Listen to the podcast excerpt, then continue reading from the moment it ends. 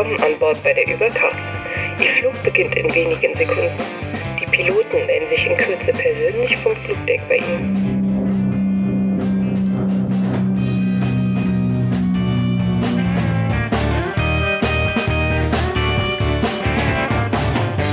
Hallo und herzlich willkommen bei der Übercast mit meinen Co-Piloten Sven Fechner. Guten Hallo. Morgen. Und natürlich Andreas. Hallo Andreas. Hallo, grüßt euch. Ja, wir reden heute über Wearables, alles was man am Körper tragen kann und was mit Technik zu tun hat. Und in genau der Kombination. Wir reden heute nicht über Bekleidung. Okay. Ich hatte das gehofft, dass wir heute ein bisschen über Piercings reden oder so. Da könnte ich wenigstens noch mitreden. Ja, ist alles sehr strikt heute beim Übercast, muss man sagen. Aber das hat ja auch seinen Sinn und Zweck. An Bord muss man sich benehmen. Sonst geht das Ding runter. So ist das. So. Wer hat also, denn alles ein Wearable? Fangen wir doch damit erstmal an. Dann heben wir mal die Hand. Ja, genau, heben wir mal die Hand. Das ist voll gut im Podcast. Ja, ja natürlich. So ist das gedacht. Genau, Andreas hat die Hand nicht gehoben, was mir sagt, er hat kein Wearable. Korrekt? Das ist vollkommen korrekt, ja. Ich habe nicht mal eine, eine, Armbanduhr, aber ich glaube, ich kaufe mir noch eine. Also noch nie eine Armbanduhr besessen oder äh, hast du einfach zur Zeit keine Armbanduhr? Ich hatte mal als Jugendlicher und junger Erwachsener eine, aber dann kamen Handys auf und Handys hatten ja eine Uhr oder haben eine Uhr und seitdem ist irgendwie Uhr so, wofür eigentlich? Ja der, die ursprüngliche Funktion des Handys ist ja eigentlich die Zeitanzeige. Natürlich. Und davor hattest du wahrscheinlich so eine Casio Digital Uhr mit Taschenrechner. Ah, oh. nein. Warte mal. Das, ah, wie hießen denn die? Ich glaube, das war schon auch eine Casio, diese ganz stabilen. Ich weiß nicht mehr, wie die hießen. Ganz, ah, G-Shock. Die G-Shock, genau, so eine hatte ich. Genau. Ja, Uhr trage ich auch, aber Patrick, du hast, du hast ein Wearable im klassischen modernen Sinne. Ja, den Wittings. Hm? Den Wittings Puls, Puls. Und Gut, der leistet mir halbwegs treue Dienste, aber dazu später. Ich habe nämlich noch ein viel, viel älteres Wearable, das ist aus den 95ern. Das ist die Avotec Vertec Uhr. Die kann Höhen messen, Abfahrten beim Skilaufen, den Luftdruck und was weiß ich noch alles. Das war damals irgendwie, das war schon gute Technik, sage ich mal. Da habe ich letztens einen Post für euch rausgesucht und der hat einen sehr schönen Titel gehabt. Wieso habe ich den jetzt nicht vorliegen? Den muss ich nachreichen. Auf, auf jeden Fall hat er gesagt, ja, eigentlich voll scheiße das Ding. Und der Post ist halt aus 2013. Ich weiß nicht, warum er, warum er sich mit einem 95er Gadget beschäftigt hat. Da gibt es wahrscheinlich auch Neuauflagen von der Uhr, aber heute gibt es natürlich wesentlich geilere Sachen da, die man besser nutzen kann. Ja, das ist wahrscheinlich, äh, ist das ein Blog, hast du noch nicht so richtig verstanden. Der machte Vintage Gadget Posting, äh, Testing. ja. ah. Wäre wär übrigens eine super Kategorie, wenn man einfach mal Gadgets von vor 20 Jahren testet. Ja. Ja, aber so, so, so, Pager und so? Oh, Pager, ja. Das wäre das wär es. Nee, aber äh, hört sich auf jeden Fall wie eine interessante Uhr an. War bestimmt relativ teuer. Hört sich so an, als wenn man sie als äh, Pilot zu tragen hätte. Mit Höhenmesser und Luftdruck. Da sind wir schon wieder beim Luftdruck. Ähm, das heißt, du könntest sie heute auch noch für die Teezubereitung einsetzen, wie wir das bei der letzten Episode mhm. angesprochen haben. Ja, das wäre eigentlich das Gadget, was noch fehlt. Naja. Genau. Ja, Andreas, hattest du nicht auch ähm, 2006 Nike Plus? War doch was in der letzten Episode? Ach, stimmt. Ja, aber das ist, ist es ein Variable? man, man trägt es am, am Fuß, also ist auch, man weart es auch in dem Sinne. Okay, also dementsprechend hatte ich dann doch auch noch irgendwie sowas. Ich habe das jetzt äh, verdrängt, weil die, ähm, die Integration irgendwie von ähm, dem Nike Plus Ding. Was war das Böse an Nike Plus? Ich versuche mich gerade mal zu erinnern. Ich glaube, das Böse an Nike Plus war, dass es so diese Plattform in sich war und du nichts exportieren konntest irgendwo anders hin und du aber auch nichts importieren konntest und ja. Ja, auf jeden Fall, weil diese Plattform super eingeschränkt, irgendwie viel zu komplex aufge aufgebaut, weil du musstest ja, glaube ich, dein Nano synken, erstmal mit iTunes, mit dem Kabel, ganz Ja. klassisch früher.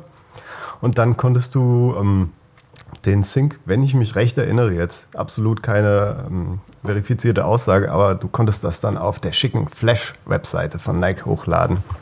Genau. Also alles ziemlich altbackener Kram. Das, ja. Also, ich glaube, was das Nike Plus noch konnte, und ich habe am Anfang, glaube ich, häufiger gesynkt wie später dann. Später war es mir dann egal, da habe ich, da hab ich dann nur noch ähm, den iPod angesteckt, um irgendwie äh, Strom zu bekommen.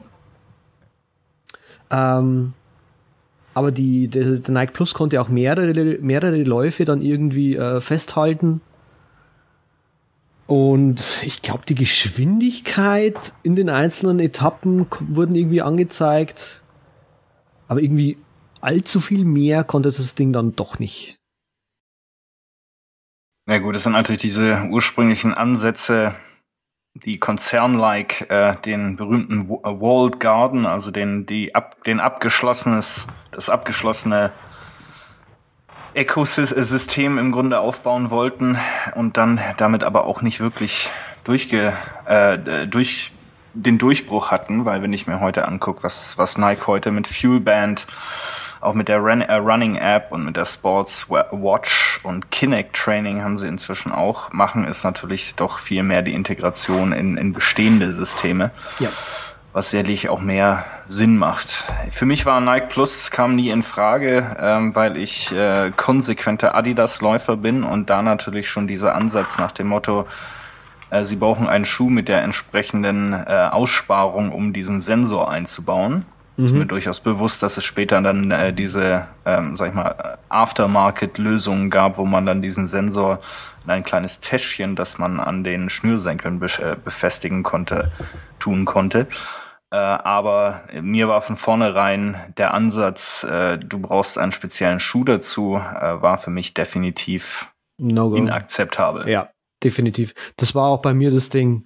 Äh, weiß gar nicht, welchen Schuh ich damals gelaufen bin, aber ich hatte dann auch irgendwie so einen Anhänger für, für den Schuh. Ja. Und heute, du bist ja sozusagen heute unser, äh, unsere Gegenposition. Ähm, Andreas, heute hast du gar kein Wearable. Nein. Also außer meinem iPhone natürlich. Also ich track schon, äh, wenn ich irgendwie laufen gehe.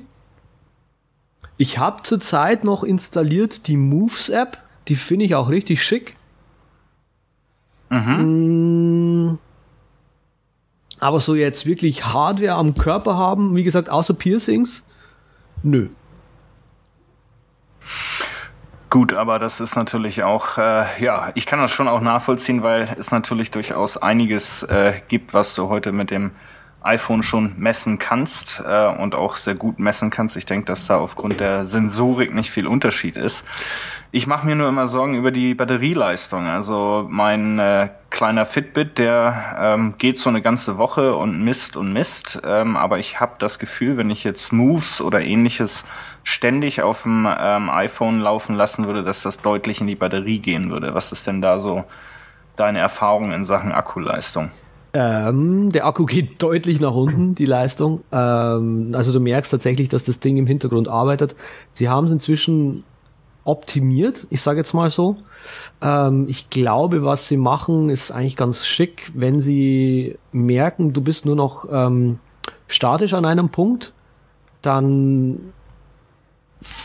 holen sie sich nicht so viele äh, Geodaten mehr ab. Dadurch sinkt quasi der Verbrauch innerhalb von irgendwie Gebäuden zum Beispiel, wo du meinetwegen im, im, im Büro sitzt und nur das Handy neben dir liegen hast. Ähm, Das ist ganz clever. Ja. Das ist ganz clever, genau. Und was ja das Coole an Moves eigentlich noch ist, ist halt die Integration, also die haben irgendwie eine, eine API eingerichtet. Entschuldigung. Und ähm, da können Drittanbieter mit integrieren und das finde ich ganz cool, dass zum Beispiel, wenn du mit Moves, was weiß ich, mit dem Fahrrad in die Arbeit fährst, äh, kann dieser, dieses Fahrradfahren, also Moves, das Coole an Moves ist ja, es erkennt automatisch auch, welche Tätigkeit du da gerade gemacht hast. Es errät die Tätigkeit, möchte ich mal sagen. Genau, es ist eine Tätigkeit. Bei mir ist halt auch manchmal so, äh, hey, da bist du in der U-Bahn gesessen. Nein, da bin ich auf dem Fahrrad gefahren. Ich bin, war wirklich so schnell. Ähm, und ähm, genau, also es integriert quasi mit, mit äh, Drittanbietern, wo du quasi diese Tätigkeiten, die du da gemacht hast, irgendwie an, an Runkeeper oder an ähm, MyFitnessPal automatisch äh, weiterleiten kannst. Das finde ich mhm. ganz neat. Darf ich mal fragen, ob du ein iPhone mit M7-Chip hast? Nee, das ist ein 5er. Nee. Mhm. Ja, das hält mich so irgendwie ab, davon die App zu nutzen, weil ich halt auch dieses Batterie-Ding hatte, dass das iPhone ziemlich schnell ausgelutscht war dann. Und das ist äh, erwartungsgemäß mit dem, äh, wenn man den M7, also ein 5S hat, äh, deutlich besser. Sind das die Erfahrungswerte, die wir hören? Das hätte ich gern jetzt von Andreas gehört, aber er hatte ihn ja auch nicht und ich habe auch keine Information aus erster Hand. Aber was man so liest, na, soll das Ding ja ziemlich sparsam sein. Tja, genau da kann uns vielleicht äh, die Hörer, die eine, ein 5S haben, mal äh, was zuschicken und sagen, wie ihre Erfahrungen sind. Das können wir dann in der nächsten Folge durchaus noch mal kurz aufholen, damit wir die, diese Antwort nicht äh, schuldig bleiben. Gut. Also Aber ich, ich wollte noch, ich wollte noch einen anderen Punkt ansprechen, äh, weil du gerade vorhin meintest Pro und Contra ähm, Variables. Ähm, ich finde, da ist ein Aspekt noch ganz, ganz wichtig dabei, ist nämlich die äh, Unabhängigkeit. Also warum will ich überhaupt so viele Daten über mich sammeln? Ich will das gar nicht, das immer wissen, wie und was und wo genau. Also dieses Moves ist mir eigentlich schon viel zu viel. Hm. Ja, ich glaube, da werden wir sicherlich äh, drauf kommen, wenn wir einfach mal ein bisschen über die, die Motivation äh, sprechen, die hinter den Wearables äh, liegt. Äh, für mich ist auch nicht im Grunde die reine Datensammlerei äh, das Interessante. Also es ist jetzt äh, nicht ausschlaggebend, dass ich wirklich jeden Schritt erfasse oder jede äh, Tätigkeit erfasse. Ähm, ich denke, dass für mich zumindestens Wearables äh, eine Motivation im Sinne des Wettbewerbs darstellen. Ob das jetzt mit mir selbst ist oder mit äh, anderen Leuten, äh, mit denen ich jetzt beispielsweise über Fitbit oder Runkeeper verbunden bin. Äh, doch der Blick eben, wie du hast heute nur 5000 Schritte gemacht, weil du die meiste Zeit am äh, Tisch im Büro gesessen bist? Oder mhm. warum hast du nur zehn Stockwerke gelaufen? Und das ist ja nur auch alles bekanntlich durchaus gesund, mehr zu laufen und äh, mehr den, äh, die Treppe statt äh, den Aufzug zu nehmen. Und äh, das ist durchaus was bei mir eben etwas, was äh, Verhaltensänderungen ähm, erzeugt wo ich einfach sage, nee, jetzt gehe ich konsequent, äh, konsequent und, und mein Büro ähm, in Stuttgart ist im, ist im vierten Stock. Äh, ich gehe konsequent jedes Mal die Treppe rauf und runter, was ich bisher immer im Grunde fast ausschließlich mit dem Aufzug gemacht habe. Mhm. Also es ist diese, diese Motivation, die sich aus dieser Datenfülle ähm, ergibt und nicht die Daten als solche selbst, ja, weil ähm, ich meine, so viel ich bin früher gelaufen und bin laufe auch jetzt. Das ist, ist das Ausschlaggebende, ist nicht festzustellen, wie viel das ist, sondern äh, schlichtweg einfach etwas bewusster äh, über die Bewegung zu reflektieren. Und dabei hilft das und äh, diese soziale Komponente und diese, diese Datenkomponente ist für mich im Wesentlichen Motivationsfaktor. Okay. Ja, bei mir war das eher so die Einstiegsdroge, weil ich habe mich so für gängige Leichtathletik-Sportarten, sowas wie Laufen, eigentlich nie interessiert. Fand ich immer total langweilig fand ich immer, ja, wenn es sowas wie Skateboarden oder sowas gibt, was ja irgendwie, hat mich irgendwie mehr angesprochen. Und dann habe ich angefangen zu laufen. Durch das Ding, glaube ich, weil ich neugierig war und war dann ziemlich schnell, ja, hooked, wie man so sagt. Oh, das heißt, ich hätte äh, das Wearable tatsächlich zum Läufer gemacht. Mhm.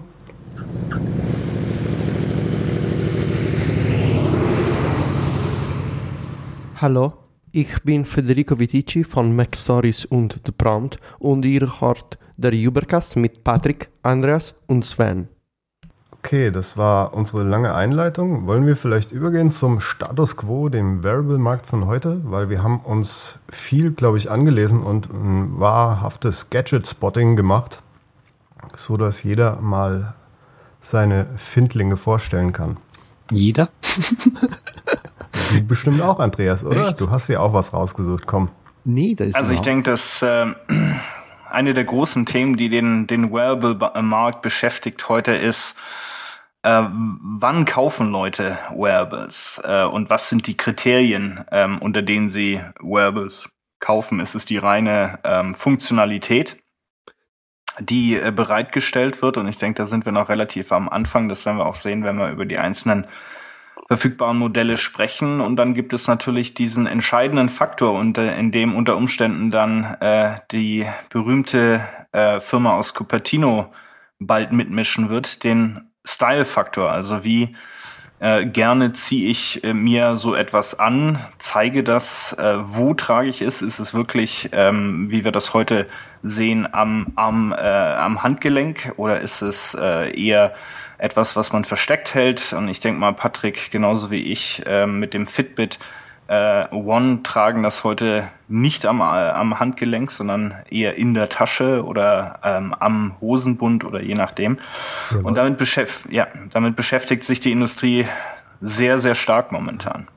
Ich würde jetzt auch mal sagen, lass uns das mal wie so eine Verkaufsshow machen und ihr versucht mich jetzt zu überzeugen, da so was kaufen zu wollen. Okay, ich probier's mal. Andreas, bist du ein Zocker? Äh, manchmal. Ah, okay. Ah, habe ich wahrscheinlich schon verloren. Ich wollte jetzt den Nintendo Wii Fit Meter schmackhaft machen. Den hat nämlich meine Freundin. und Wii Fit kam ja 2007 raus und jetzt mit der Wii U gibt's das neue Wii Fit und die haben einen fantastischen neuen Meter. Da ist sogar, sogar dein Gesicht wert drauf, Andreas. Und mein Gesichtswert, was macht mein Gesicht denn da drin? Sagt das dann, oh, du bist schön. Nee, das ist so ein kleiner Avatar, ne? Der bewegt sich dann, glaube ich, sogar, wenn du schwitzt. Ich habe noch nicht drauf geguckt, genau, aber ich, ich gucke mir immer an ihre Fortschritte und so. Okay. Ist auch ein ganz tolles Promo-Video von Nintendo da. Ähm, einmal auf YouTube. Das ist so eine stark gekürzte Version. Und dann gibt es noch was viel Geileres. Das ist bei Nintendo Direct, wenn man Nintendo-Mitglied ist und zwar tut da der Head of Nintendo eine Stunde drüber reden, warum das Ding so toll ist. Und das alles natürlich mit, mit seinem starken japanischen Akzent und kommt ein bisschen sehr demütig rüber. Und der Mitarbeiter macht dann auch einen Ausflug und testet das Gerät auf dem Berg. Und das ganze Ding lässt sich so zähflüssig anschauen, als wäre man live dabei. Also allein deswegen ist es schon wert, sich die Stunde anzugucken.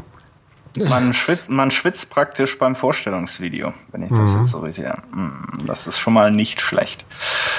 Nee, aber ich würde, würde mich äh, genau, bevor ich jetzt versuche, mich hier in der äh, Anpreisung äh, diverser aktuell verfügbarer Geräte zu üben, Andreas, was ist denn das Entscheidende für dich? Ist es Funktionalität? Ist es Design? Ähm, ist es äh, welche Faktoren würden dich denn überhaupt mal in die Richtung bewegen, dass du darüber nachdenken würdest, dir ein Wearable anzutun? Das sind sehr gute Fragen. Preis, Funktion, Design ist mir nicht so wichtig. Okay. Preislich, wo würdest du, ähm, was würdest du für ein Wearable heute ausgeben wollen? Das ist eine gute Frage. Ähm, hängt von den Funktionen ab. Ähm, wenn du mich fragst, wie viel ich maximal dafür ausgeben würde, 20 Euro. Maximal. Maximal. Okay. Also maximal im Sinne von, das kaufe ich mir sofort. Ja. Alles andere, was so in Richtung 200 Euro geht, müsste ich mir schon sehr, sehr stark überlegen. Und ich, mir ist bewusst, dass alle Variables ungefähr in dem 200 Euro ja. Äh, Preis. Ja, nicht unbedingt. Also ich meine, wir haben, äh, denke ich, heute ein sehr starkes Mittelfeld, was sich so um die 100, 150 Euro äh, bewegt. Da sind im Wesentlichen Jawbone ähm, drin, da ist Fitbit drin, sowohl mit dem One, was ein Unclip-Gerät äh, ist, das ich habe, mit, glaube ich, 99 Euro, wenn ich mich richtig erinnere.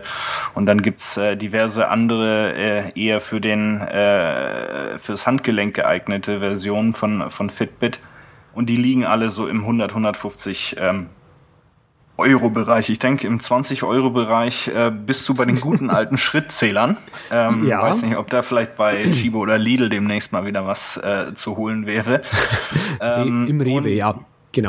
oder im Rewe. Ähm, aber im, im, im, am Ende hast du natürlich auch ein Stück weit recht, dass du sagst, Funktion treibt, äh, treibt den Preis. Und wenn wir schauen, was sich jetzt auch äh, wieder getan hat beim Mobile World äh, Congress in, in Barcelona, sind natürlich vor allem die asiatischen Hersteller ähm, wieder rausgekommen mit ein paar neuen. Natürlich unsere Freunde von Samsung mit der Gear 2. Ähm, und das äh, hat nicht gereicht. Man hat also auch noch die Gear 2 äh, Neo und den Gear Fit äh, raus oder angekündigt auf der Mobile World hm. Congress. Gibt ein paar interessante Geschichten äh, diesbezüglich. Also einmal Funktionserweiterung. Die Gear 2 hat jetzt einen eingebauten Pulsmesser.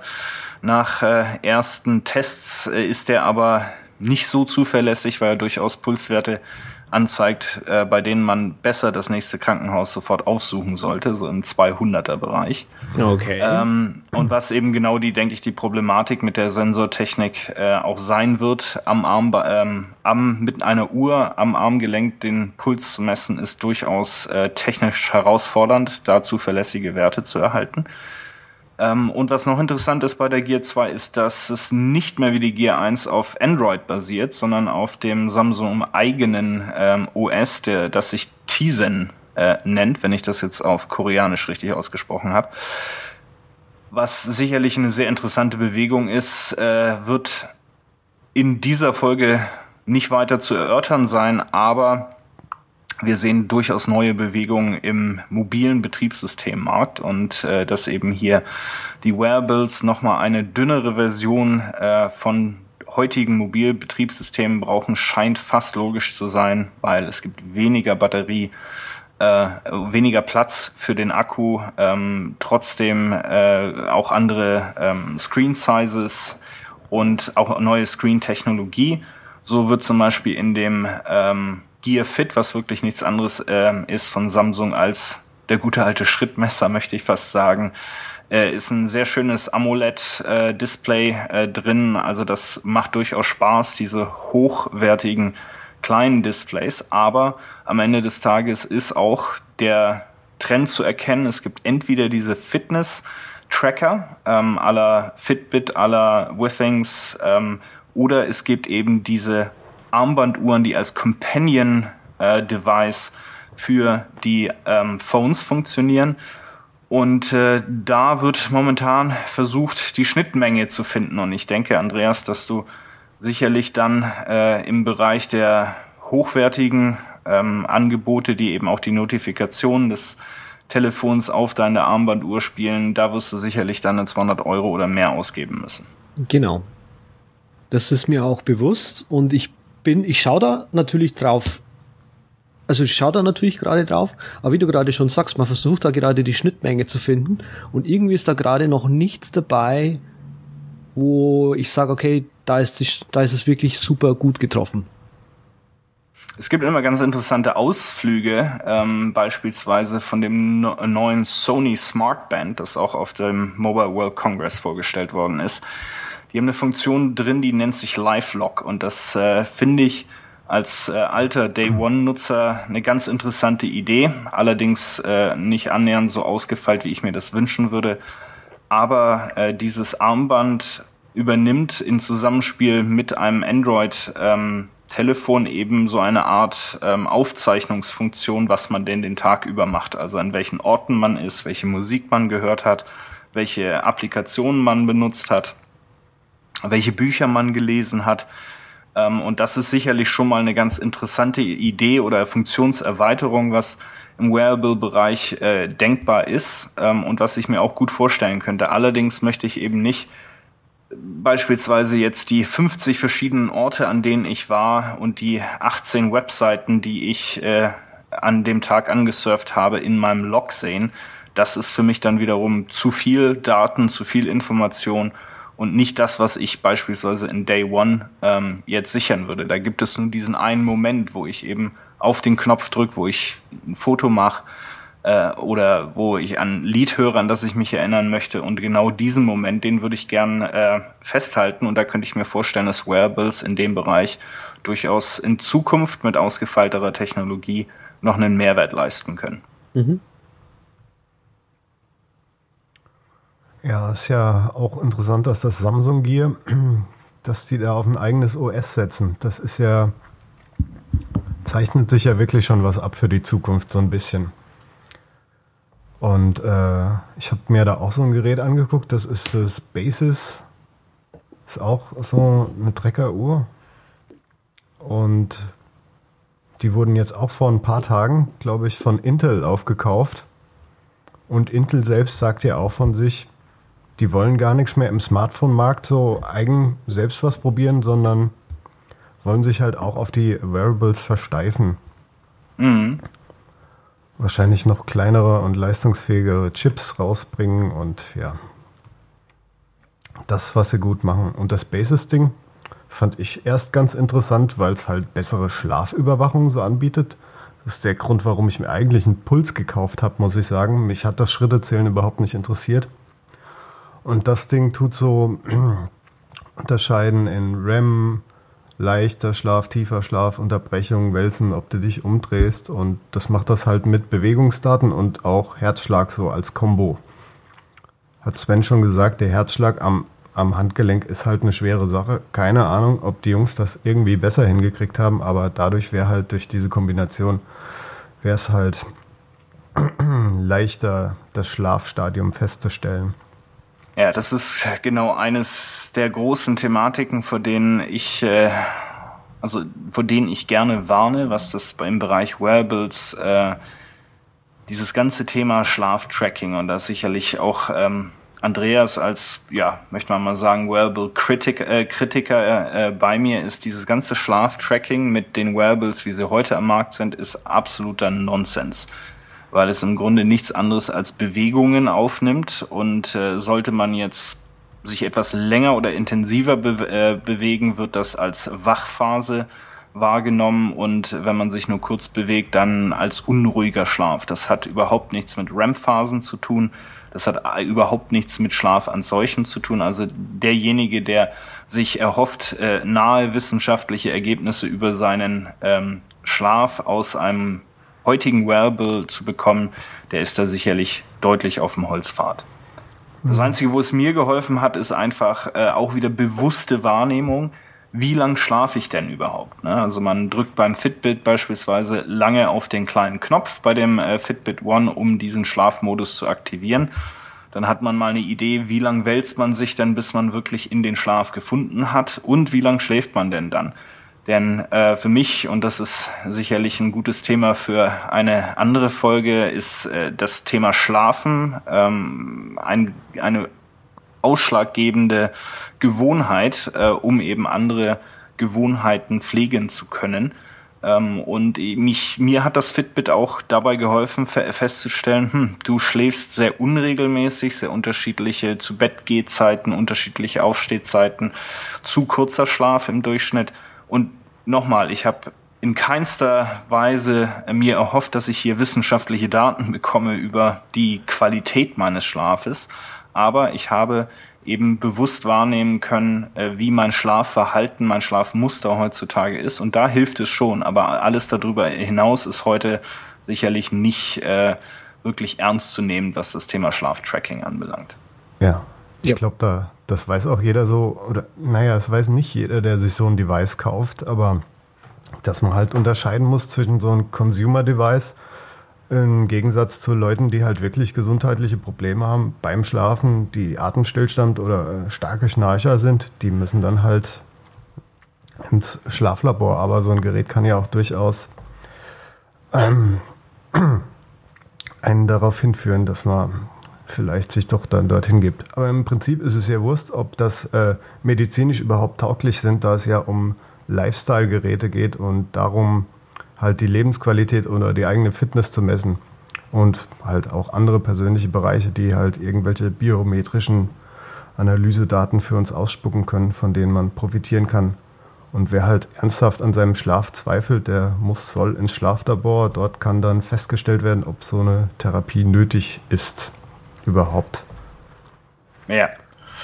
Also was ich interessant finde, und ich denke, das wird diesen Wearable-Markt durchaus noch weiter prägen, sind die verschiedenen ähm, Experimente, die unterschiedliche Hersteller momentan im, im, im, in Sachen Funktionsumfang machen. Äh, die Gear von Samsung und auch die Gear 2 haben ja bekanntlich eine eingebaute Kamera in, dem, äh, in, in der Uhr am Handgelenk. Äh, hört sich erstmal ja, fragwürdig an, ist sicherlich auch jetzt nicht die hochauflösendste, ähm, äh, der hochauflösendste Sensor dahinter, dahinter. Aber ich denke, diese Kamera am Handgelenk ist im Zweifel vielleicht noch schneller verfügbar als die im Telefon, was wiederum auch eine durchaus interessante Anwendungsmöglichkeit äh, mhm. darstellt. Und äh, Huawei hat mit ihrem Talkband B1 jetzt einen Fitness-Tracker rausgebracht, der gleichzeitig auch Bluetooth-Headset ist. Das heißt, ich kann dieses Armband auseinanderbauen ähm, und habe dann im, im Grunde an der einen, an, an der einen, am einen Ende die Hörmuschel, wie man so schön gesagt hat früher, und am unteren Ende das Mikrofon und ich kann dann dieses Armband vom Arm nehmen und damit telefonieren. Also nur damit man mal so die verschiedenen ähm, Ausflüge der Hersteller in Sachen Funktionen im Auge hat. Wäre das was für dich, Andreas? Abnehmbare, abnehmbares Headset? Oder Kamera? Mit, ja, mit Hörmuschel klingt total attraktiv. Komme ich mir nicht vor wie in den 90ern. Äh, gro groß ist es übrigens nicht. Jetzt, äh, ich glaube, Andreas stellt sich momentan die alten ockerfarbenen Telefonhörer an, sein, an seinem Arm vor. Das stelle ich mir jetzt richtig cool vor, ja. Nee, nein, ja. tatsächlich, aber mh, hm, warte mal, Kamera finde ich eigentlich ganz nett, weil ja. das ist schon so, wenn du ab und zu mal läufst, dann gerade abends, wenn du läufst, wenn so die, die, die Sonne über die, über Stuttgart, weil Stuttgart so schön ist, ähm, kann ich nur bestätigen. ähm, äh, scheint, dann bleibt man manchmal schon stehen und denkt sich so, boah, hier zu leben ist schon cool und will es irgendwie äh, per Foto festhalten. Das Problem an einer guten Kamera ist, es, also wenn gute Kamera, dann soll es eine gute Kamera sein und irgendwie in so ein, in so ein kleines äh, Armband, sage ich jetzt mal, noch eine gute Kamera einzubauen, ist schon richtig hardcore. Da ist irgendwie das iPhone, ne, so ein schönes Mittelding irgendwie. Aber, und die richtig gute, große Kamera dabei zu haben beim Laufen ist halt einfach extrem unpraktisch. Ja. Das ist richtig, aber äh, wenn wir jetzt nochmal zurückgehen, wenn wir diesen äh, ockerfarbene Hörmuschel aus den 90er Jahren uns um das Handgelenk schnüren, könnte man da durchaus noch eine Spiegelreflexkamera mit reinbauen, denke ich. Ja. aber man, das ist natürlich bei der, man entwickelt dann sehr einseitige Armmuskulatur, nehme ich mal an, äh, im, im Dauer. Meinst du Fit, äh, wie heißt das, Tennisarm, ne? Ja, genau. Ich habe einen Wearable Arm. Das ist die, die neue Krankheit der 2010er Jahre ist, dass man einen Wearable Arm hat. Den Wearable Arm, den habe ich in anderer Form auch bei der Recherche gesehen. Das war so in einem The Verge-Artikel drin. Ähm, worum ging es da auch um Nintendo und dass sie ja jetzt so ein Non-Wearable Gadget hatten, bla bla bla. Auch super interessant, dass Nintendo auch in diesen Gesundheitsmarkt rein will wie Apple, wie äh, wahrscheinlich Samsung. Also da zeichnet sich ja wirklich so ein Pattern ab. Aber was ich in diesem Verge-Artikel äh, fand, war noch Dutzende zahlreiche Links, die auch sehr interessant war. Das elektronische Tattoo, das deinen Herzrhythmus irgendwie trackt und kann die hm. Hitze und deinen Kreislauf feststellen.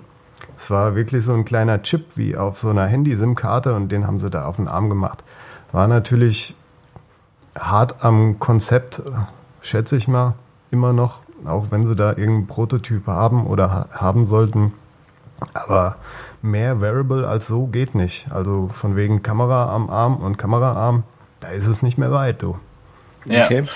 da fällt mir gerade ein, das wird natürlich sozusagen die Marktöffnung sein, die dann auch für Andreas interessant wird, wenn das, äh, wenn man das technisierte Piercing hat, das dann den Puls und äh, die Blutwerte Zuckerwerte praktisch direkt aus der ähm, Oberlippe abnimmt. Hm? Klingt geil. Bin ich dabei. Das, da wärst du dabei.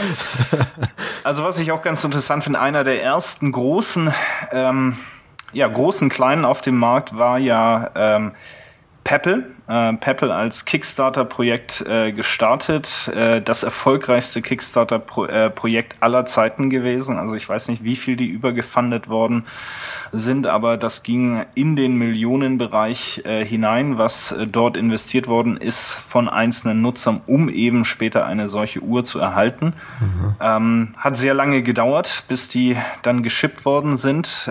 Und dann war es teilweise wohl auch etwas enttäuschend, wenn man so den einen oder anderen Bericht ja. Äh, lesen durfte. Aber inzwischen tut sich da auch einiges. Zum einen sind neue Modelle draußen, die mehr auf Stahl- und Lederarmbänder setzen, was das Ganze mehr etwas attraktiver macht als eine klassische Plastikuhr, möchte ich mal sagen. Und auch die äh, Integration von diversen Applikationen schreitet deutlich voran. Ähm, Peppel ist ja ursprünglich schon mit Randkeeper-Integrationen auf den Markt gekommen. Das heißt also zwischen dem iPhone und der Uhr und der auf dem iPhone laufenden Randkeeper-Applikation und der Uhr gibt es eben direkte Verbindung und man sieht dann zumindest mal gewisse Grunddaten seines aktuellen Laufes beispielsweise auf der Uhr, muss dafür nicht das Telefon aus der Tasche holen oder umständlich versuchen, es an seinem Oberarmband abzulesen. Ähm, jetzt ist auch Evernote dazugekommen und integriert sich auf äh, Peppel. Wie sich das genau darstellen wird, da bin ich noch gespannt, weil Evernote ja durchaus auch sehr umfangreiche Daten äh, für den einen oder anderen bereithält und da weiß ich noch nicht, wie man mit diesen äh, auf diesem kleinen OLED-Display der, ähm, der Peppel dann umgehen wird. Aber auch da wieder Funktionserweiterung, ähm, Versuch der Integration diverser Drittapplikationen auf das Display dieses Wearables oder dieser dieser modernen Uhr. Ähm, und das finde ich auch durchaus ähm, wiederum interessant. Wie gesagt, große Experimentierfreudigkeit, Versuch der Differenzierung wie man das in Marketingdeutsch sagen würde, ähm, der einzelnen Hersteller. Und äh, da setzt eben Peppel auf diese Integration mit äh, anderen Applikationen, auch Foursquare, ähm, das ja, soweit ich weiß, Andreas, du recht intensiv auch hin und wieder nutzt, äh, mhm. ist eben auf der Peppel voll integriert. Das heißt, man kann den Check-in äh, direkt von der Uhr aus machen. Yay. mit einem Samsung-Handy oder mit dem iPhone? Äh, das ist jetzt eine gute Frage. Müsste ich auch erstmal schauen, so, ob Apple ja heute Android äh, äh, unterstützt. Das ist mir natürlich völlig äh, unbekannt. Ja, die soll Aber ja besser auf dem Android laufen, die Pebble-Uhr. Da gab es letztens bei The Prompt Folge 35, Mike Hurley hat sich das Ding gekauft und da hat er eine Woche dran rumgespielt und war sehr begeistert, muss ich sagen. Er lässt sich halt seine ganzen Notifications wirklich so da drauf kommen kann halt sagen, ja, Handy leise und nur die Uhr an oder umgedreht. Also für ihn waren, glaube ich, die Notifications ziemlich gut. Hat ein bisschen gemosert über die iPhone-Integration, weil die halt wirklich auf dem Android besser sein soll. So, das mhm. war das Fazit. Was ja weil auch nichts Android macht, offener ist oder was? Da können sie sich ihr eigenes Zeug reinhacken. Hm. Okay. Ja, fünf bis sieben Tage Batterielaufzeit bei der Peppel ist natürlich auch schon mal ein Wort. Ja, also das ist auch das, denke ich, was wir heute erwarten von einem Wearable. Mein Fitbit, wie gesagt, ungefähr alle sieben bis zehn Tage aufzuladen, vielleicht auch zwei Wochen. Also man merkt es gar nicht so richtig. Es meldet sich dann irgendwann, ich würde mal gerne wieder geladen werden, ähm, aber das erscheint doch wirklich jedes Mal ein langer mhm. Zeitraum zu sein. Und wir wissen ja von der ersten Samsung Gear, dass da im Grunde nach zwei Tagen spätestens äh, die Luft draußen war. Und das ist natürlich, denke ich, was, worauf sich Leute heute nicht einlassen wollen, dass man dann noch ein Gerät hat, dass man irgendwie im 48-Stunden-Rhythmus ähm, an die Steckdose hängen muss. Das wäre also dein Sweet Spot, so eine Woche, zwei Wochen. Ja, das ist schon die, die, die Erwartung, die ich da hätte. Also mhm. es muss in einem Rhythmus aufgeladen werden, der nicht auffallend ist und der nicht nervend ist. Und ich denke, so eine so eine mhm. Woche, zehn Tage ist das äh, ist da akzeptabel. Sehe ich ähnlich. Mhm. Gibt es noch interessante Entwicklungen, Patrick, auf dem Markt, was wir heute an, an Wearables sehen? Also ich fand ja das Ding, was du entdeckt hast, noch ganz interessant. Die Gabor Balok Design Konzept Uhr. Oh ja. Die hat mich ein wenig an äh, eine Google Glass Alternative erinnert. LaForge Isis, also LaForge, auch der Name ziemlich geil für das Ding. Das sind so welche, die halt sich zum Ziel Star gesetzt Trek. haben. Ja. Star Trek. Äh, Voyager, oder? LaForge war es Voyager? Was ist Star Trek? Kenne ich mich Star aus. Trek ist los? Voyager. Kennt ihr euch jetzt wieder wissen? LaForge hat doch, äh, war doch einer. War das nicht derjenige, der diese, diesen Visor hatte bei ähm, Star Trek Voyager? Generation, Nein, nicht oder? Oder Next Voyager, der war Generation? TNG war das. Generation. Next Generation. Naja, ich fange auf jeden Fall auch gerade wieder an mit der ersten Folge, weil ich das früher nur so zwischendurch geguckt habe. Und jetzt mal was Neues brauche. Nach Hercule Poirot. Okay, zurück zur Uhr. sonst sonst reden wir jetzt über Star Trek Uhr, und das führt Brille. zu nichts. Und zwar, die haben echt ein nettes Design und super Promo-Video. Alles sieht wie, aus wie geleckt und unsere Modelle, da schaut her. Ein nettes Design, doch es fehlt an Entwicklern, also dem Wichtigsten. Und deshalb kann ich diese ganzen, äh, das hat so einen Mock-up-Charakter irgendwie, Entwurfcharakter. Ich kann das nicht so richtig ernst nehmen. Da ist auch, gibt es eine tolle Seite, die heißt Yanko Design. Und da gibt es auch äh, ganz viel Variables. Ich mache euch mal einen Link da rein, weil die posten im Prinzip nur Designkonzepte am laufenden Band. Und Okay. da gibt es welche, die, die die Luft filtern quasi. Du hast so eine Schiene am, Moment, ich mach's mal in den Chat, eine Schiene am Arm und die kann dann deine Luft filtern. Das heißt, du kannst so hinter deinem Hintern, wenn du Blähungen hast, wirklich wegwedeln. Und das ist ja wohl ein grenzenlos gutes Konzept. Und gibt auch noch eine alte Handy-Tastatur, die du dir auf die Hand projizieren kannst mit so einer anderen Schiene, weil die Hand ja eigentlich das ureigenste Kommunikationsmedium ist und ganz tolle Idee. warte mal kurz, warte mal kurz. Ich versuche mir das gerade mit der Luft vorzustellen, jetzt wo ich die Uhr sehe. Ich glaube, ich werde nicht wirklich am Boden. Oh Mann. Tja, das, also die, diese, diese Achseltasche, die da auf dieser Website ist, die verstehe ich auch nicht so ganz. Aber gut, ne? Das äh, Konzepte gehen äh, ohne Ende.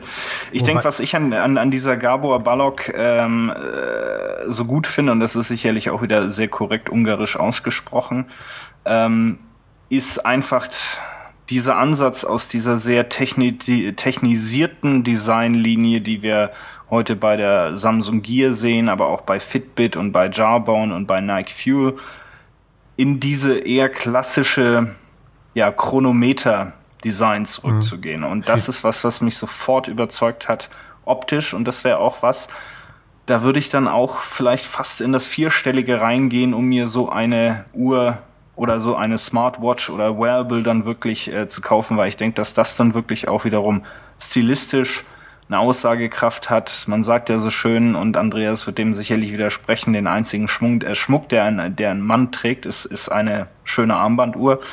Äh, er hat nicht mal eine, dafür eben Metall an anderen Stellen.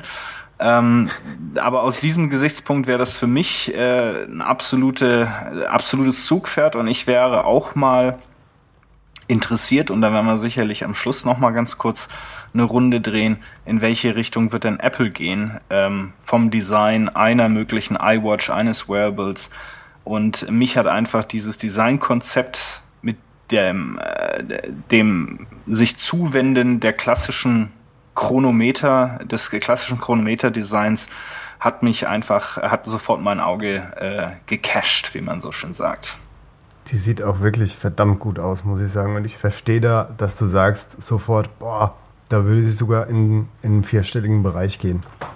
Weil die halt so dezent daherkommt mit ihrem Konzept und den tollen Funktionen. Ist nur auch so wieder die Frage, wie, ähm, weil sich der Markt ja so schnell entwickelt, dann hast du, hast du da einen Klotz, äh, ein richtig schönes Teil am Abend, sage ich mal. Ja. Aber in, in zwei Jahren gibt es dann halt ein Teil, das dreimal so viel kann, so ungefähr. Ich denke, es wird viel, viel von Software ab, äh, abhängen und es wird auch viel damit zu tun haben, sind das eigenständige ähm, Geräte oder sind das wirklich Companion Devices, die mit deinem ja. äh, Telefon zusammenarbeiten. Ne? Und äh, da gibt's wiederum ein anderes Kickstarter-Projekt, ähm, das mir bei den Recherchen aufgefallen ist, Ähm, also ähnlich wie, wie Peppel eben über äh, Kickstarter gefundet. Äh, jetzt schaue ich gerade, O-Mate ähm, heißt äh, dieses Wearable. Und das ist eine vollständig eigenständige Lösung äh, mit 2G, 3G ähm, Telefon in der Uhr drin. Ähm, ich möchte nicht wissen, wie die Batterielaufzeiten äh, von dem Gerät sind, aber das ist im Grunde eigenständig und da gebe ich dir recht, wenn du sowas dann hast, äh, das ist dann nach zwei Jahren hinfällig. Während wenn du im Companion-Bereich bist, wovon ich auch heute ausgehe, dass dort äh, Apple im Wesentlichen in die Richtung marschieren wird, ähm, bist du ein bisschen unabhängiger. Also ich würde mir je nach Preislevel äh, wünschen, dass ein Wearable durchaus zwei Generationen eines iPhones ähm, übersteht, weil es wirklich mehr Anzeigegerät und vielleicht bis zu einem gewissen Grade auch Messgerät ist mhm. ähm, und nicht die Gesamtlogik ähm, und Technik in sich selbst trägt. Ich habe da eher so in die umgekehrte Richtung gedacht, dass es vielleicht sich schneller entwickelt als so ein iPhone und dafür wirklich mal billiger ist. Aber ob sich das vereinbaren lässt mit der Kostenkalkulation, sei ja dahingestellt. Also hört sich gerade schlauer an, was du sagst, muss ich sagen. Gut, das Einzige, was ich mir vorstellen kann, ist halt wirklich die Sensorik. Und da hat ja äh, die Gerüchteküche auch in den letzten Wochen nochmal kräftig äh, gewirbelt, da Apple durchaus ähm, einige Akquisitionen von Mitarbeitern im äh, Bereich der Medizintechnik oder Medizinforschung gemacht hat, um eben unter Umständen äh, Messung von ähm, Blutzucker ähm, zu ermöglichen mit einem Wearable, so zumindest die Gerüchteküche, was sicherlich Diabetikern ähm, helfen würde. Das ganze Thema Puls, wie wird das gemessen, äh, ist, ist ein großes Thema.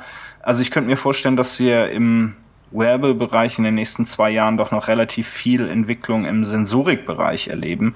Ich kann mir aber ähm, kaum vorstellen, dass jetzt wirklich, es sei denn, man macht wirklich komplett eigenständige äh, Geräte, sich äh, so viel tun wird, was das Thema Leistung, Funktionsumfang, äh, Displaytechnik anbelangt. Denn das sollte, wenn man im Companion-Bereich ist, ähm, sprich mit der, direkt mit dem Smartphone verbunden, sollte diese Entwicklung im Wesentlichen im, äh, im Smartphone stattfinden natürlich, es tut sich unheimlich viel ähm, auf dem Markt, aber was ich noch gerne kurz ansprechen wollte, ist äh, das Move oder Move oder wie auch immer man es denn aussprechen möchte. Wie gesagt, äh, weiß nicht, wie es in Koreanisch oder Ungarisch äh, auszusprechen wäre, aber es schreibt sich M2OV. Äh, dahinter steckt ein ehemaliger Apple-Designer. Die sind überall äh, in Thermostaten sowie in Wearables. Ähm, das Interessante an dem Move ist äh, zwei Dinge. Auf der einen Seite völlig anderes Designkonzept. Es handelt sich also um ja, äh, eine ein, ein kleine runde Scheibe, die man sich beliebig an den Schuh, in die Tasche, um den Hals äh, hängen kann und die auch so keine größeren äh, Display-Funktionen beispielsweise hat, sondern es ist einfach nur eine schöne Metallscheibe, äh, die man durchaus als Schmuck vielleicht tragen könnte. Ähm, und das Zweite ist, dass es wesentlich stärker in diesen Motivationsbereich äh, hineingeht. Über die ähm, App, die dann auch eben auf dem iPhone verfügbar ist, äh, wird man hin und wieder, äh, wird einem deutlich gemacht, dass man doch seinen Hintern etwas mehr in Bewegung setzen sollte. Und das man beispielsweise so und so viel unter seiner Bestzeit liegt, dass man schon seit zwei Tagen nicht mehr gelaufen ist. Und auch das, denke ich, könnte für den einen oder anderen interessant sein. Wie gesagt, völlig anderer Designansatz, äh, was äh, sicherlich auch ähm, durchaus überlegenswert ist für diejenigen, die nichts am Handgelenk haben wollen, äh, die vielleicht etwas äh, möchten, das eher in den Schmuckbereich hineingeht und dann eben diese Motivationskiste. Jetzt waren wir schon am Handgelenk. Ähm, halt, und der Move. Äh, ich fand am super interessantesten an diesem Promo-Video, dass es halt Korrekturvorschläge und dieses Feedback geben kann, wenn du deinen Fuß falsch aufsetzt. Also ich weiß oh. ja nicht, wie weit die das umsetzen können, aber das war, das hat mich ziemlich beeindruckt, muss ich sagen, weil Laufanalyse ist ja wirklich keine einfache Geschichte. Nee. Dann kommt natürlich sich, ja. wieder das Ding, dass man diesen Move nur an einem Fuß hat und wenn dein Problemfuß halt links ist, naja, Aber echt spannendes Ding auch, muss ich sagen. Ja. Aber zurück zur von überall hin, direkt wieder ins Gesicht. Da gibt es so einen Hersteller, ziemlich kleines Unternehmen mit auch zwei O's. Google heißen die, glaube ich. Die haben, die haben sowas, was man sich ins Gesicht hängen kann. Mountain View. Da gibt's Brillen. Ja, Google Glasses ähm, wird ja seit, weiß ich nicht, über einem Jahr oder zwei jetzt äh, in der US-Blogosphäre äh, diskutiert. Das hat Europa nicht wirklich erreicht bisher. Auch mangels Verfügbarkeit äh, dieser Lösung. Ich weiß es nicht. Andreas, äh, wie wär's mit einer äh, Brille, die dir die allerneuesten Informationen direkt ins Sichtfeld spielt? Jetzt haben wir ihn. Ja, damit gewinnst du mich, genau. endlich. Gerade von Google. Gerade von Google. Damit die auch immer wissen, wenn du bist, falls deine Mutter dich mal sucht. Logisch, genau, weil ja die das meiner Mama auch sagen würden und nicht irgendwie, keine Ahnung, äh, pff, Procter Also, Gamble. Ja, Old Spice wird es vor deiner Mutter wissen, wo du bist. Naja, ich meine, wenn du dann so fünf Minuten vorm Beate Use Shop stehst und dann Werbung angezeigt kriegst für, was weiß ich, Sport. Woher wisst ihr eigentlich, was ich in meiner Freizeit mache? Es war jetzt nur äh, reingeraten. Aber ich finde, das Gerät an sich ist natürlich wie, wie viele von diesen neuen Sachen super interessant. Es- Ja, es ist irgendwie schon interessant, aber irgendwie auch wieder nicht, weil das irgendwie so, es ist kotzhässlich. Warum sollte ich mir äh, so ein Ding ins, in, ins Gesicht hängen wollen? Ähm, und warum sollte ich das immer dabei haben wollen? Also für mich macht es auch ein Stück weit, natürlich ist es ein Konzept, ähm, unter Umständen ist es zukunftweisend, aber es ist auch ein riesen Marketing-Coup äh, von, von Google, um eben Ja. in dieser, in dem hochwertigen Bereich äh, die Kunden zu ziehen, die PR zu ziehen. Also es ist ja äh, dieser Vorgang des Erwerbs äh, und des Anpassens und der Einführung, das erinnert mich ja fast daran, als wenn man sich äh, einen neuen BMW oder Mercedes kaufen würde. Also Google hat da ganz spezielle ähm, ja, Shops, möchte ich sagen, äh, und den persönlichen Betreuer, der einem dann in die Brille hilft und äh, mal erklärt, äh, wie und was das funktioniert. Also durchaus ist es ein Positionierungsaufwand.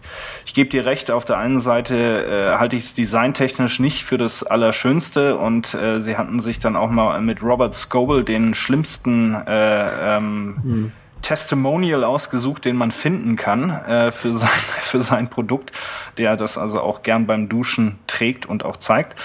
Ähm, aber ich denke, ähm, die Frage ist für mich beispielsweise, äh, wie entwickelt sich die Technologie, dass man das Brillengestell seiner Wahl nutzen kann oder auch eben auch eine Brille, die tatsächlich die ursprüngliche Brillenfunktion äh, in sich trägt, ähm, wie man das dort integriert.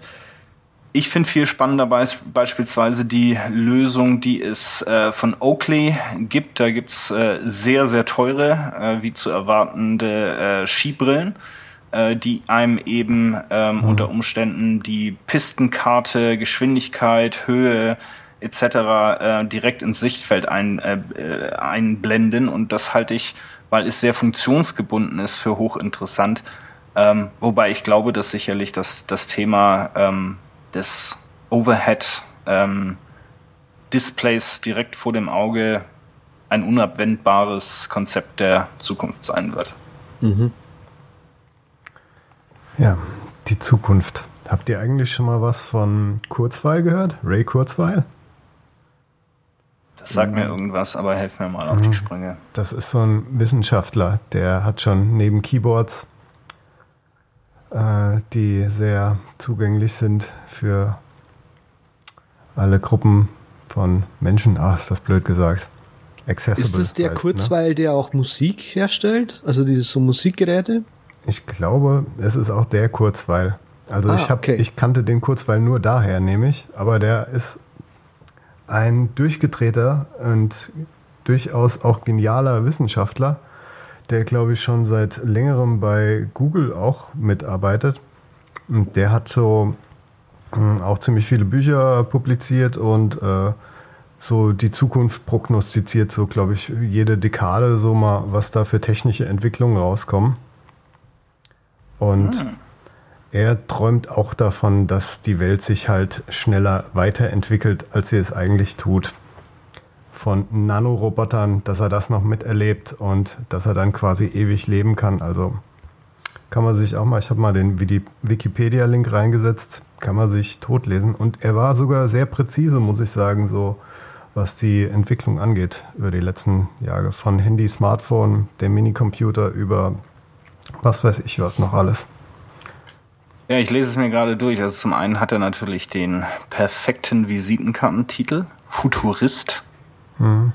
Das hätte ich auch mal gerne draufstehen. ähm, aber durchaus natürlich in relevanten Bereichen unterwegs als Pionier der optischen Texterkennung, OCR. Ähm, Sprachsynthese, äh, Synthese, Synthese, Sprachsynthese, ähm, Spracherkennung, Flachbrettscanner-Technologie, also sicherlich äh, und elektronische Musikinstrumente. Ähm, das ist natürlich eine gute Kombination für jemanden, der aktuell Director of Engineering äh, bei Google ist. Oh, okay. Ja. Gute ja, Kombination. Was mir an der Diskussion mit diesen ganzen Variables, wo wir jetzt gesprochen haben, so ein bisschen gefehlt hat, ähm, so Marktführer im Sinne von ähm, Rumlaufuhren ist ja eigentlich Polar, die dieses Zone Training äh, ursprünglich mal ja innoviert haben, sage ich mal. Bei denen, die haben auch Wearables, also Wearables im Sinne von äh, Fitness Tracking. Und ähm, wieso kommen die jetzt in dieser Aufzählung eigentlich nicht vor? Also hier gibt es zum Beispiel das Loop ist auch relativ günstig, sehe ich gerade. Das kostet nur 90 Euro. Habt ihr davon schon mal was gehört? Ähm, ehrlich gesagt, Polar hatte ich früher ähm, als Laufuhr, in der Tat. Äh, und ist sicherlich auch im, im Bereich der Pulsmessung nach wie vor eine der besten Lösungen. Ähm, mit, wenn man nicht gerade irgendwie einen Bluetooth-Gurt äh, verwendet äh, um die Brust herum. Aber sie haben, glaube ich, schlichtweg, ist es einer der Hersteller, der einfach da einen Megatrend verschlafen hat, der wahrscheinlich in einer gar nicht so schlechten Ausgangsposition war, äh, sich aber notorisch schwer getan hat, was die, das Design und Benutzerführung anbelangt. Also Polaruhren sahen nie gut aus und waren nie besonders einfach zu bedienen. ja. ähm, und ja, man hat da im Grunde einfach was verschenkt, glaube ich. Und, und deshalb ist das heute in der ähm, Auflistung bei mir nicht bei mir nicht dabei gewesen. Und ein Fitbit One kostet 99 Euro. Also da wüsste ich jetzt nicht, äh, warum ich mich zu Polar begeben sollte. Und die ähm, haben dann am Ende des Tages auch nach wie vor einen sehr starken Ansatz, im eigenen Ökosystem zu arbeiten. Also die haben eine eigene Fitness-Tracking-Website und Community ähm, ist, ist äh, etwas, was ganz außerhalb dieses, dieses Ökosystems äh, liegt, das wir heute mit Runkeeper, Open Graph und äh, ich weiß es nicht ähm, haben. Und da, ich glaube, die haben einfach den, den Schuss nicht gehört. Die fliegen ja. einfach weiter, bis vorbei ist. Das kann, das kann ich mir gut vorstellen. Mhm. Eigentlich schade. Eigentlich schade, ja, weil sie, weil sie ja doch tatsächlich mit dem, mit den Pulsmessern echt gut waren. Gut, wie du schon sagst, jetzt nicht besonders äh, sexy, aber hm, wurde doch deutlich was verschenkt. Ja. Ja, brauchst du auch immer die richtigen Tippgeber, gerade wenn man in so einen Markt, denke ich mal, reingeht. Ich habe da vor einiger Zeit mal ein Exist.io auf dem Radar gehabt weil die wollen so ein äh, Ökosystem bereitstellen, quasi, wo sämtliche Anbieter halt mit ihrer API andocken können oder mit der Exist API. Habe ich mich mhm. noch nicht so genau mit beschäftigt, aber die Grundidee super, dass so alles unter einem Dach ist und dass man dann auch wirklich, wenn man verschiedene Variables hat, die auf einen Nenner bringen kann und das gröbere Bild halt, die Vogelperspektive hat. Das wäre super interessant, was ja eine echt schwere Sache ist, wenn jeder sein eigenes Süppchen kocht und wahrscheinlich Apple auch wieder etwas engeres, geschlosseneres macht, so wie damals mit Nike. Ja, durchaus vorstellbar. Also ich denke gerade Integration ist ein spannendes Thema. Ähm, was ich sehr, sehr gut finde, ist, äh, dass es eben da durchaus schon hochinteressante äh, Ansätze gibt. Ähm, beispielsweise von unserem guten alten Freund äh, Brad Terpstra, ähm, gibt es mhm. eine nette Integration von seinem Slogger-Tool zwischen beispielsweise Fitbit oder auch Runkeeper ähm, in Slogger und damit in Day One. Das heißt, seine ähm, täglichen Schritte, Stockwerke, äh, Laufergebnisse kann man direkt als Eintrag äh, in Day One über Slogger ähm, realisieren. Und das ist äh, was, was ich durchaus nutze. Und ich habe auch mal bezüglich Runkeeper ein kleine How-To-Post ähm, äh, auf meinem Blog gehabt, den ich natürlich gerne mal in die Show Notes mit äh, reinschieben werde.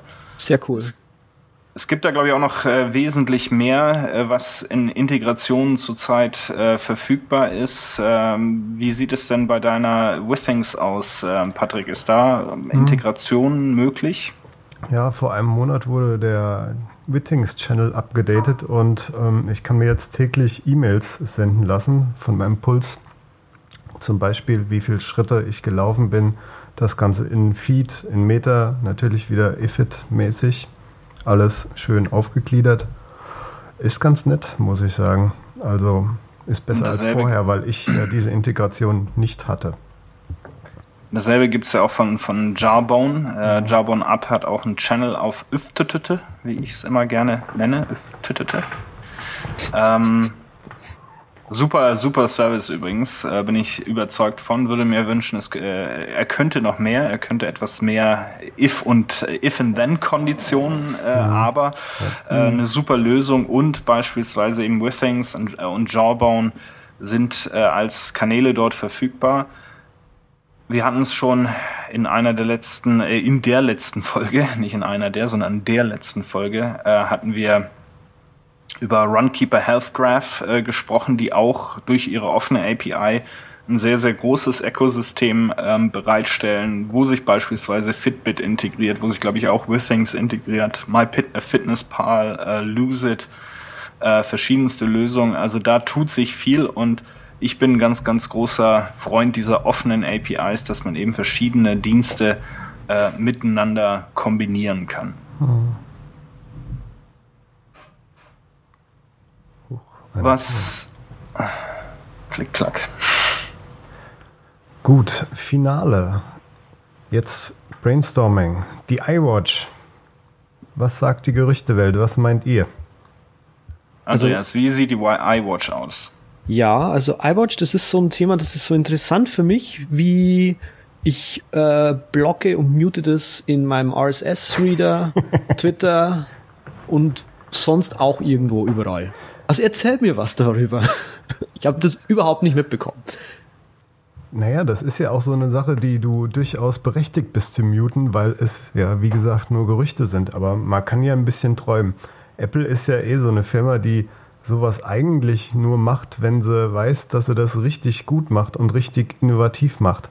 Und ich habe mir schon, als das erste Gerücht rauskam, habe ich mir schon gedacht, Mensch, die müssen auf den Health-Markt gehen, also auf die Gesundheit. Ich meine, das haben sie mit Nike am Anfang probiert. Das ist das, was irgendwie zu dem Unternehmen passt, das so eine, ja, eine umweltfreundliche Einstellung hat. Wir kaufen ja keine Produkte, sondern einen Lebensstil. Ne? Ja. Und äh, die Gesundheit ja, würde dazu Genau. Gehören. Das ist halt typisch Apple, genau. Genau, also ich, äh, ja, wenn ich jetzt mal ein bisschen spinnen darf, also ich, äh, eines der Dinge, die ich zum Beispiel glaube, ist, dass es ein, äh, die iWatch wird ein Companion-Device sein. Ich glaube, dass es ein Stück weit eigenständig funktionieren kann, also auch außerhalb der Reichweite eines iPads oder iPhones, äh, aber eben nicht auf Dauer ähm, eigenständig. Ich glaube, dass es ein äh, gebogenes Display hat, ich glaube, dass es sich sehr rund um den Arm mit einem hochwertigen Display ähm, arrangieren wird, was ausschließlich auf Touch-Kommandos ähm, basierend sein wird und was eine Minimalauswahl im Grunde ähnlich wie die Peppel von, ja, wie soll man sagen, Plugins für eigentliche Applikationen, die dann auf dem iPhone äh, oder auf dem iPad laufen, äh, darstellen wird. Und die Innovation, wenn es überhaupt welche gibt, außer dem Design und der vollen Integration, äh, wird wahrscheinlich im Sensorikbereich liegen. Das ist so mal mhm. meine, meine Zusammenfassung dessen, was ich gehört habe, was ich gefiltert habe. Und ich denke, dass sie im Bereich von 200 äh, US-Dollar oder Euro liegen wird und vor dem Weihnachtsgeschäft dieses Jahres rauskommt. Da lege ich mich jetzt mal fest. Was glaubt ihr denn? Ist, wird sowas sein wie das Nike Plus, dass sie sich einen exklusiven Partner holen? Oder wird das mehr so sein wie beim iPhone? Beim iPhone haben sie ja irgendwann mal gesagt, okay, wir bieten euch jetzt die Bluetooth äh, APIs an, womit ihr womit, womit Entwickler, Hersteller mit, ich sage jetzt mal, ihrer Custom Hardware integrieren können mit dem iOS. Also eindeutig würde ich sagen zweiteres, weil das zum einen haben sie es ja mit Nike schon mal irgendwo probiert. Natürlich wäre das ein Partner, aber es macht ja durchaus viel mehr Sinn, das so aufzubauen, wie du gesagt hast, dass halt eine Schnittstelle da ist, an die jeder andocken kann. Eine offizielle, wie mit diesem Gamepad-Controller, der rausgekommen ist, wo sie auch was Offizielles bereitstellen. Und dass da jeder halt seine Produkte dafür entwickeln kann. So, ich habe da irgendwo noch die Hoffnung, dass es was halbwegs Offenes ist und es gibt ja jetzt schon so Blutdruckmessgeräte, die man mit seinem Handy nutzen kann und so. Aber wenn das alles dann noch unter einem Haus ist, dann stört mich auch dieses geschlossene System halbwegs nicht mehr so, das Apple das wahrscheinlich hat. Ja, das ist eben so das Ding. Ne? Also für Apple so ähm, als Firma macht es natürlich schon Sinn, sich einen großen irgendwie ins Boot zu holen, hm. der eben dann dieses Produkt mitzieht so wie sie es eben beim, beim Nike gemacht haben, weil sie dann, weil quasi Apple sagen kann, hört her, unser exklusiver Partner für dieses Ding hier ist dieser Hersteller, sonst niemand auf der ganzen Erde. Äh, womit sie sich natürlich so diese Exklusivität auch wieder so ein bisschen, äh, ja, für sich bereithalten. Ja, ich denke, die Exklusivität kommt ja durch das Gerät an sich und wenn dieses Gerät dann noch mit, äh, mit hochwertigen anderen Geräten verbunden werden kann, die jetzt, sage ich mal, von irgendeinem medizinischen Hersteller kommen oder sowas. Das wäre natürlich so ungefähr der Knaller.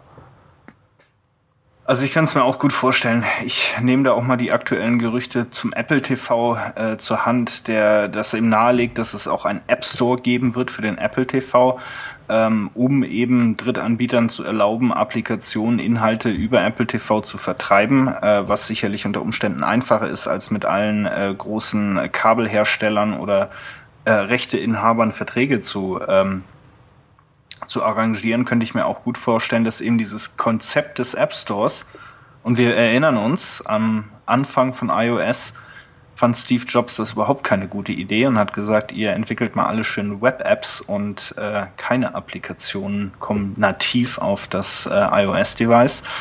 Ähm, heute ist das wirklich einer der Kernpunkte und einer der Kerndifferenzierungen, die iOS zu bieten hat. Und deshalb könnte ich mir vorstellen, dass es äh, dieses Konzept des, des äh, App-Ökosystems auch auf Geräte wie Apple TV und später vielleicht die iWatch, wie auch immer sie heißen wird, ähm, ausgeweitet wird. Also ich kann mir gut vorstellen, dass weiterhin unter der Kontrolle von Apple selbstverständlich ähm, ein offenes äh, System zur Vermarktung Dritt, äh, von Drittanwendungen und äh, Inhalten äh, in alle Devices Einzug bekommt. Gut, also das würde ich mal sagen, ist die Spekulation iWatch, es sei denn, es will sich von euch noch jemand auf den Zeitpunkt oder den Preis äh, oder das Design äh, festlegen. Hm. Nächste Folge. Nächste Folge. Kann ich mehr drüber sagen dann. Musst du nochmal, wenn du in Cupertino warst, dann sagst du hm. uns Bescheid, was es Neues gibt.